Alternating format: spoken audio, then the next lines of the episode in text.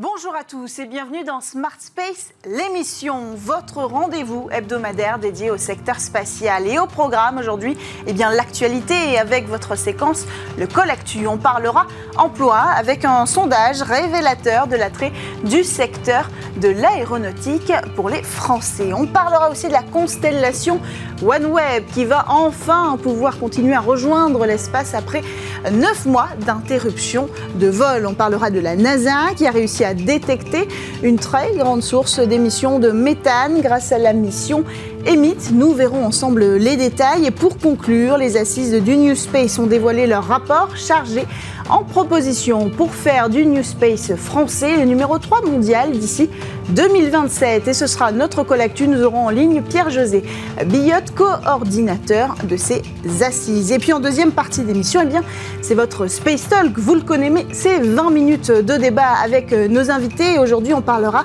du volet spatial de France 2030 avec Jean-Luc Maria, euh, cofondateur de la start-up Exotrail, mais également Thomas Courbe, directeur général de la direction générale des entreprises. Et ensemble, euh, nous verrons pourquoi le secteur spatial est aujourd'hui un secteur clé pour le gouvernement et l'économie française. Voilà pour le programme. On démarre tout de suite avec l'actualité sur Bismart.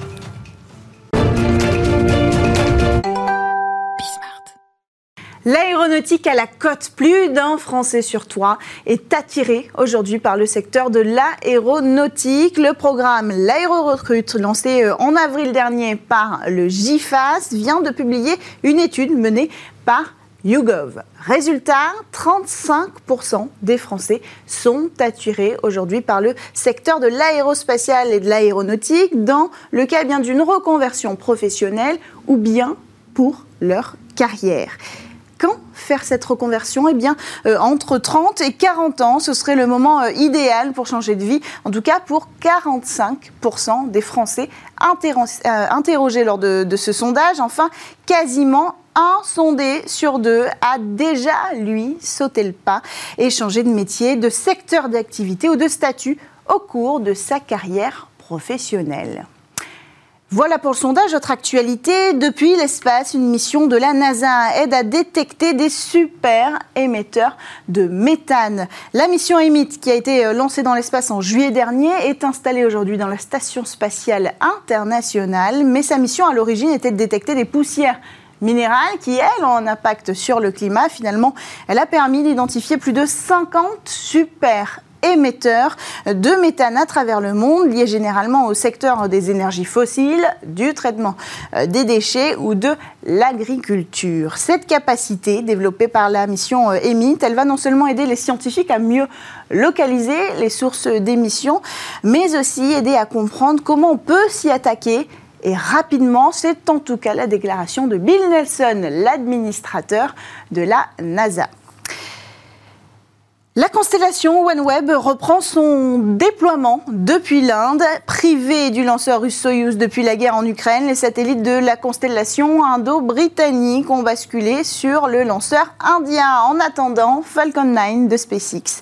Le déploiement de la constellation pour l'Internet global était interrompu depuis neuf mois déjà. Le dernier lancement remontant au 10 février avec euh, Soyuz. Le lot euh, suivant aurait dû être lancé le 4 mars depuis le cosmodrome de Baïkonour au Kazakhstan, toujours sur Soyuz. Mais il avait été annulé. Alors même, rappelez-vous euh, que Dimitri Rogozin, le directeur général de Roscosmos, a lancé un ultimatum exigeant euh, que le Royaume-Uni se retire euh, du capital de OneWeb et que les satellites de la constellation n'aient aucune application militaire. Et évidemment, euh, la société a refusé. C'est donc New Space India Limited, la filiale commerciale de l'agence euh, indienne, qui a pris le relais le 22 octobre dernier. Et c'est une réussite puisque les 36 charges utiles ont correctement été déployées à 601 km d'altitude. Le prochain lot sera lancé au mois de décembre par SpaceX. Première conséquence du retard de production d'Ariane 6, les satellites européens Euclid et Hera embarqueront sur SpaceX. Si ce n'est pas la première fois hein, qu'une mission institutionnelle euh, embarquera à bord d'une société privée américaine, c'est un signal fort qui rappelle quand même l'importance d'une souveraineté en matière de transport spatial.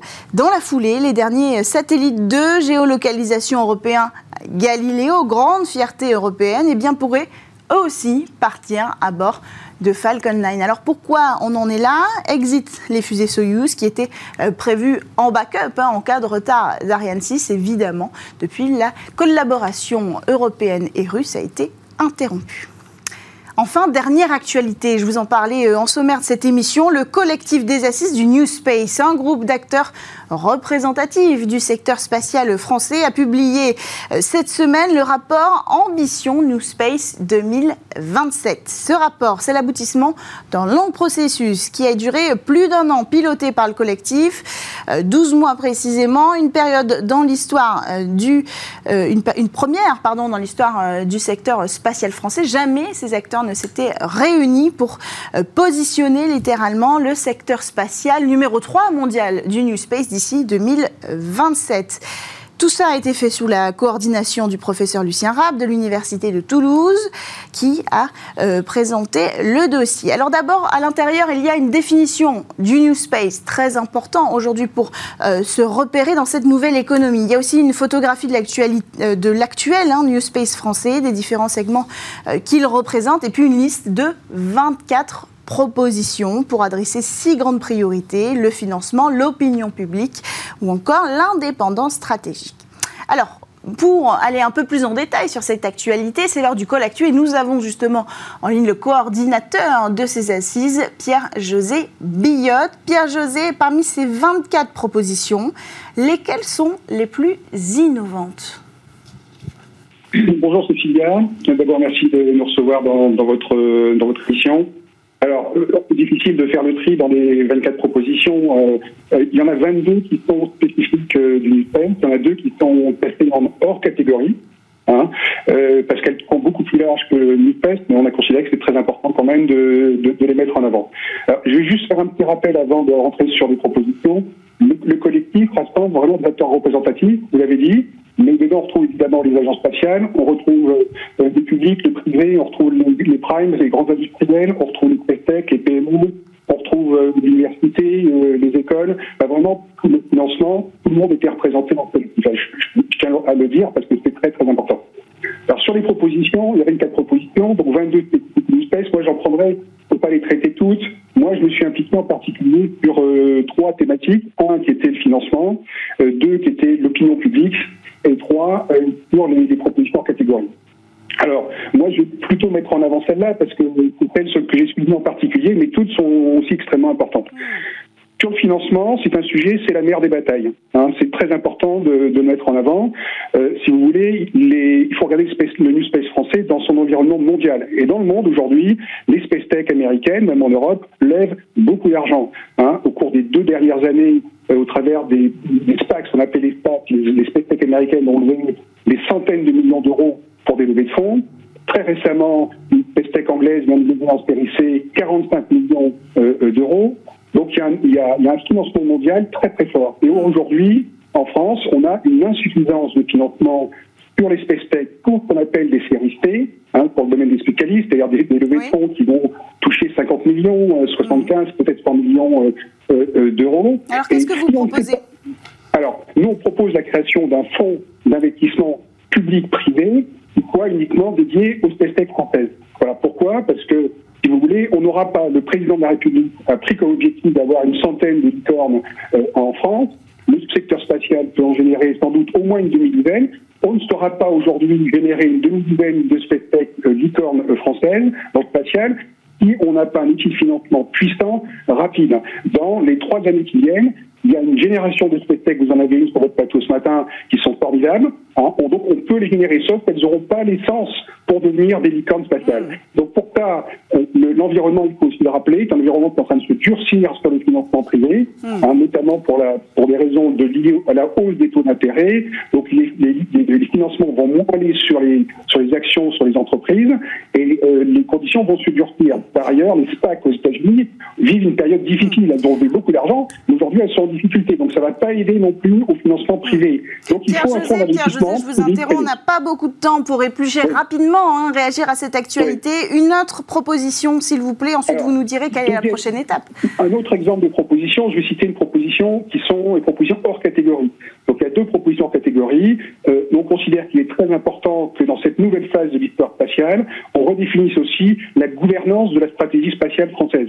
Et pour ce faire, le, rapport euh, propose la création d'un Conseil national de l'espace un peu sur le modèle du National Space Council aux États-Unis, qui est rattaché à la Maison-Blanche. Nous, on propose de le rattacher au Premier ministre et qui permettrait, dans un environnement euh, représentatif et diversifié, de pouvoir euh, aider à définir la politique spatiale pour les années à venir. Clairement, on a pris du retard sur New Space. Hein. New Space démarre début des années 2000 accélère dans le début de 2010 et clairement on aurait dû ce projet, on aurait dû le mener il y a déjà au moins 5-6 ans, ça n'a pas été le cas. Donc pour éviter de tirer les leçons et, prendre des positions, on propose la création d'un Conseil national de l'espace mm. qui permettra de piloter, on va dire, une stratégie sur le spatial qui devient de plus en plus interministérielle, j'en termine, et également qui est un sujet qui devient un sujet politique général et pas uniquement un secteur de spécialistes. Donc il faut vraiment avoir une stratégie plus large et ça c'est le, Conseil national de l'espace qui pourrait, qui, pourrait, qui pourrait le porter. En un mot, la prochaine étape c'est quoi maintenant que ce rapport a été rendu public? Le, présenter au gouvernement, euh, recréer une concertation pour les prochaines assises du New Space prévues en 2023 alors, alors, effectivement, le travail ne s'arrête pas là. Et le continue son travail pour mettre le New Space dans l'agenda français. Donc, sur deux causes. Premièrement, ce rapport, il est mis sur la place publique. Donc, il s'adresse à tout le monde, aux acteurs privés pour les responsabilités, euh, pour les responsabiliser, et les acteurs publics, évidemment, le gouvernement. Donc, on a mis en place deux processus. Un premier processus qui est d'ouvrir des discussions avec les trois ministères de tutelle euh, qui concernent le spatial, premièrement, et deuxièmement, on a décidé, sur la plateforme collaborative que l'on peut, auquel on peut accéder par le site des assises du newspace.org, on va dire sur la plateforme collaborative, on a créé 24 forums pour les 24 propositions hmm. et les acteurs qui soient privés ou publics qui ont envie, on va dire, de travailler à la mise en œuvre, on va dire, pour rentrer dans le détail de ces propositions, peuvent s'accéder gracieusement, gratuitement sur la plateforme et s'inscrire dans les forums pour qu'on puisse constituer des gros projets comprend encore le développement de ces propositions. Rendez-vous donc sur le site des assises du New Space pour faire avancer le sujet et construire ensemble un secteur euh, français euh, spatial solide. Merci beaucoup Pierre-José Billotte. On est obligé euh, d'enchaîner avec le Space Talk pour aujourd'hui. Vous reviendrez en plateau si vous le voulez bien pour qu'on parle plus en détail de ce rapport des assises du New Space. On enchaîne quant à nous avec le Space Talk sur Bismart.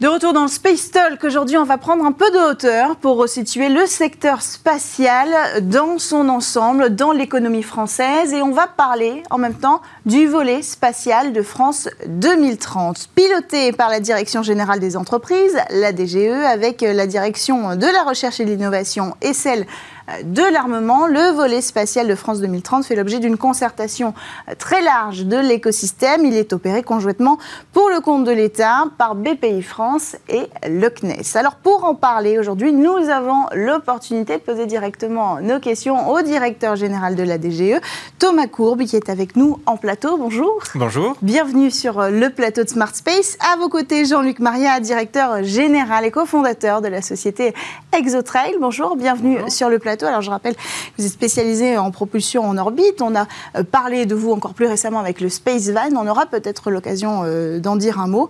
Et vous faites aussi euh, avec Exotrail partie des lauréats du volet France 2030. On va y revenir dans cette émission. Alors pour démarrer, Thomas Courbe, est-ce que vous diriez que le secteur spatial aujourd'hui, pour le gouvernement, est officiellement un secteur clé?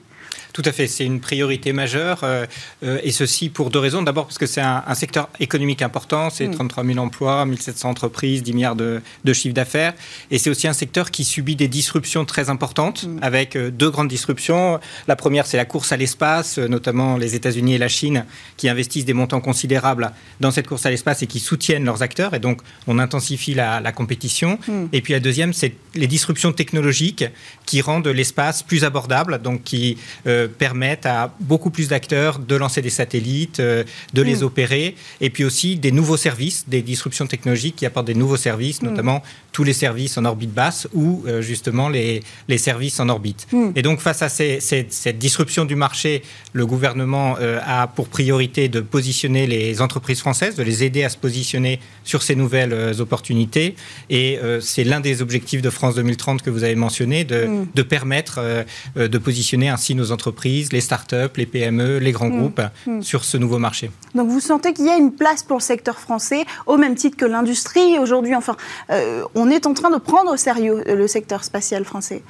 Alors oui, complètement. Le, secteur spatial est euh, un des secteurs stratégiques hein, de la France, comme ça a été rappelé. Hmm. Et on profite d'une expertise historique qui est très forte en France, euh, qui vient depuis les laboratoires jusqu'à l'industrie. Hmm.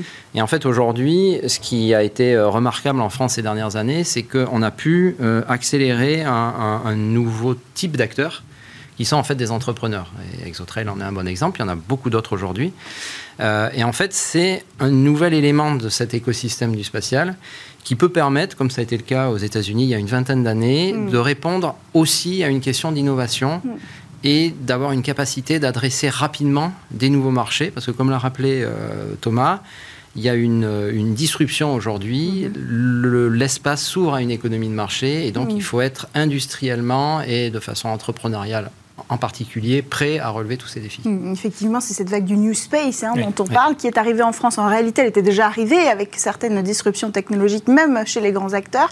Aujourd'hui, on a les regards tournés vers tous ces acteurs que vous représentez, euh, euh, Exotrail, et le gouvernement aussi s'est emparé du sujet. Justement, l'année dernière, Emmanuel Macron a lancé euh, le programme France 2030. Il comprend un volet spatial, accompagné de la somme d'1,5 milliard d'euros d'investissement. Qu'est-ce qui s'est passé depuis depuis l'année dernière sur ce sujet Alors depuis l'année dernière, on a lancé euh, euh, plusieurs axes euh, de ce France 2030 spatial autour de ce qui finalement sont de notre point de vue les marchés stratégiques sur lesquels on veut positionner les entreprises françaises. Hmm. un appel à projet par exemple sur les mini micro-lanceurs, hmm. qui est un sujet majeur de, disruption du, marché. Et hmm. on a déjà sélectionné 12 projets qui vont contribuer à l'émergence de potentiellement soit de nouveaux mini-lanceurs avec par exemple la société Hyperspace qui fait un, un mini lanceur euh, pour la classe de 150 kg à peu près, le projet Maya Space euh, porté par euh, Ariane Group, ou alors des composants de mini lanceurs avec par exemple Nobrac qui fait une coiffe composite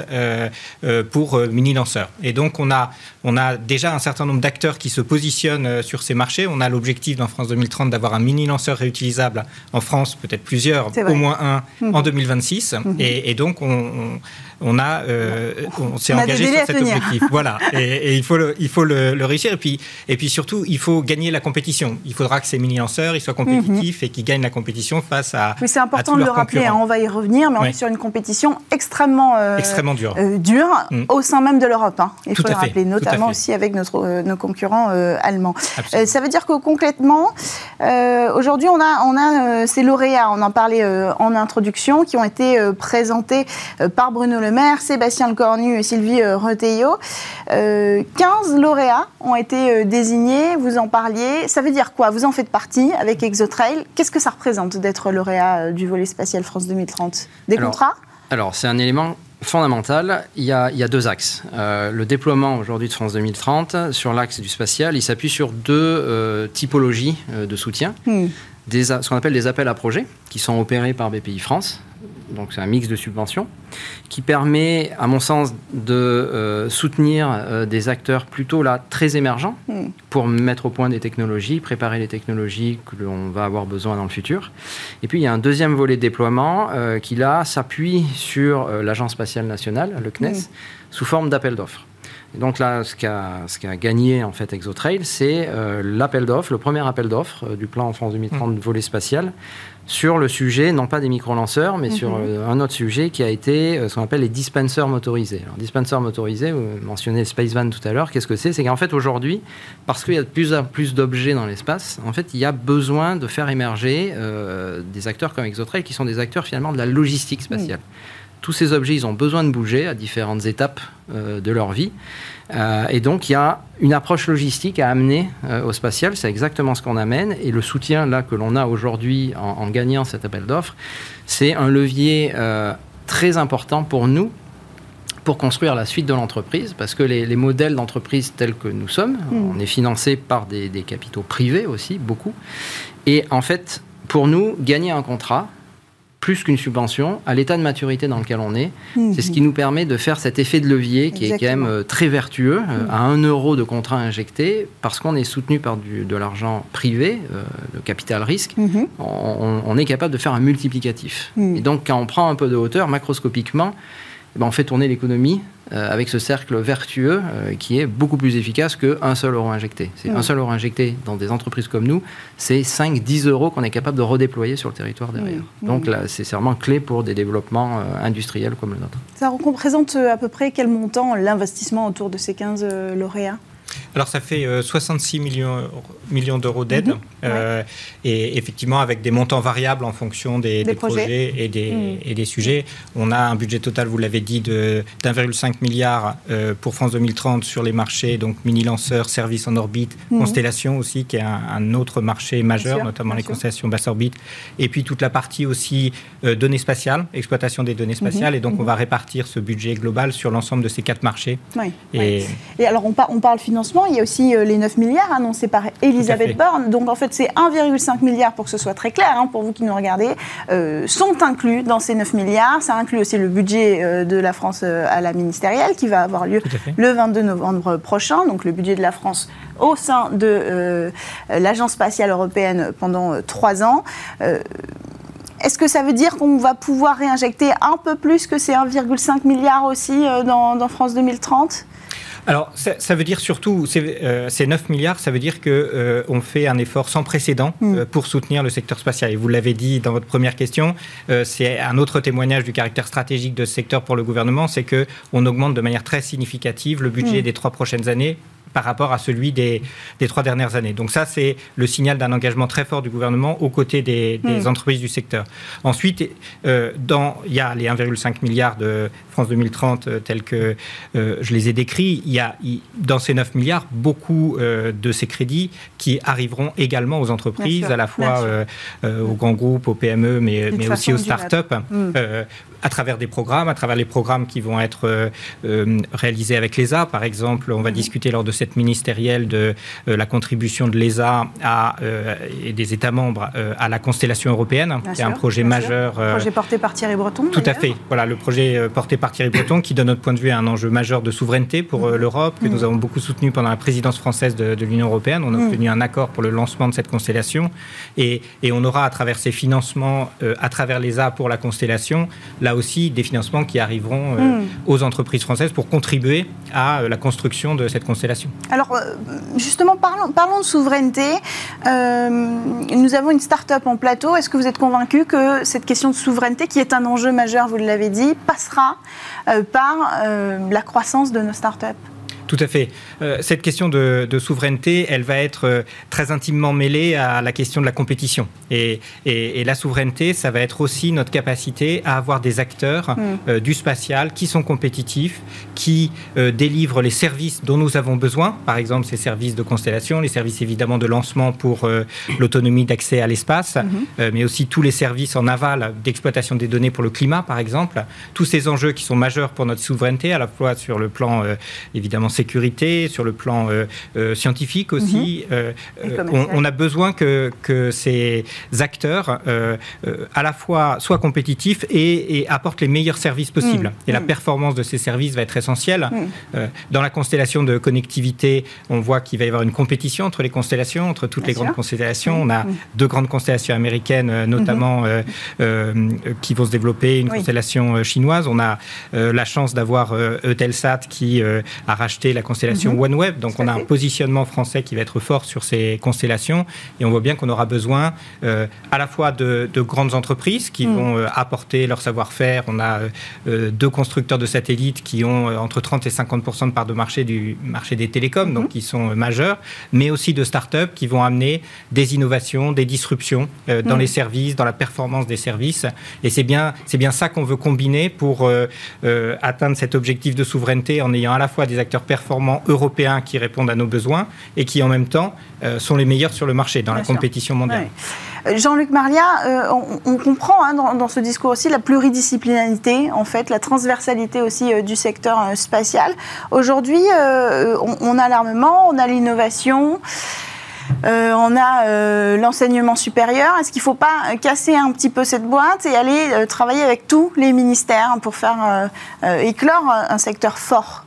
Alors c'est une excellente question. Alors déjà, les, ministères travaillent déjà ensemble. Hein. Mhm. Là, tous les, tous les travaux qu'on a pu mener, toutes les réponses qu'on a pu faire, parce que justement ces sujets sont multidisciplinaires, hmm. nécessairement les dialogues se font avec l'ensemble des ministères. Euh, après, bien sûr, ça dépend. Certains sujets, certains sujets sont plus potentiellement vers un ministère plutôt, euh, plutôt qu'un autre.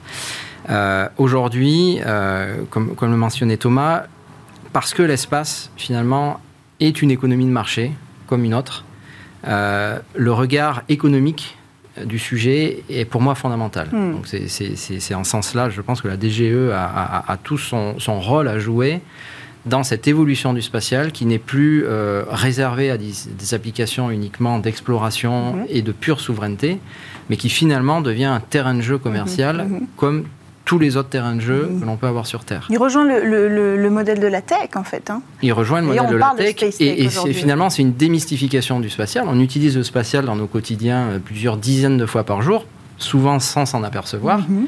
Mais ça va s'accélérer parce que les besoins terrestres, finalement, continuent à s'accélérer en besoin de compréhension de notre environnement, en besoin de connectivité.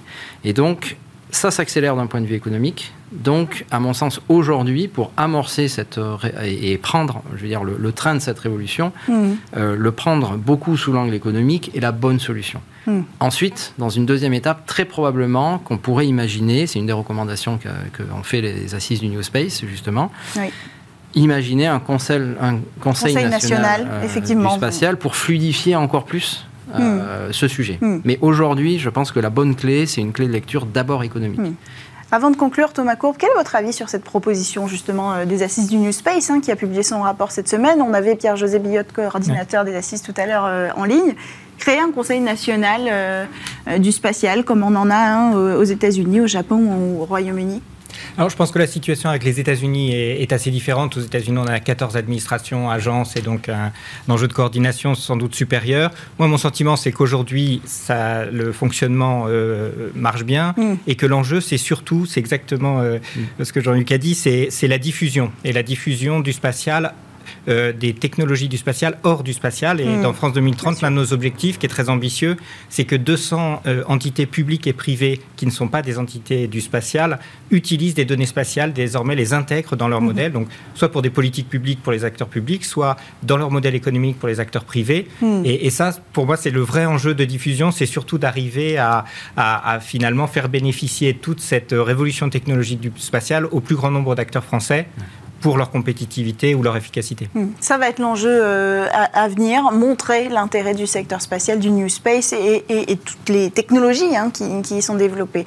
Merci à tous les deux d'avoir pris le temps de participer euh, à cette conversation aujourd'hui sur France 2030 et, la position du secteur spatial dans l'économie française et pour le gouvernement euh, français. Thomas Courbe, je rappelle que vous êtes directeur général de la DGE et vous, Jean-Luc Maria, cofondateur et directeur général de la société Exotrail. Merci à tous de nous avoir euh, suivis pour cette édition encore euh, formidablement intéressante de Smart Space. On se retrouve dès la semaine prochaine sur Bismart et si vous voulez, vous pouvez nous écouter ou nous réécouter en podcast ou sur bismart.fr.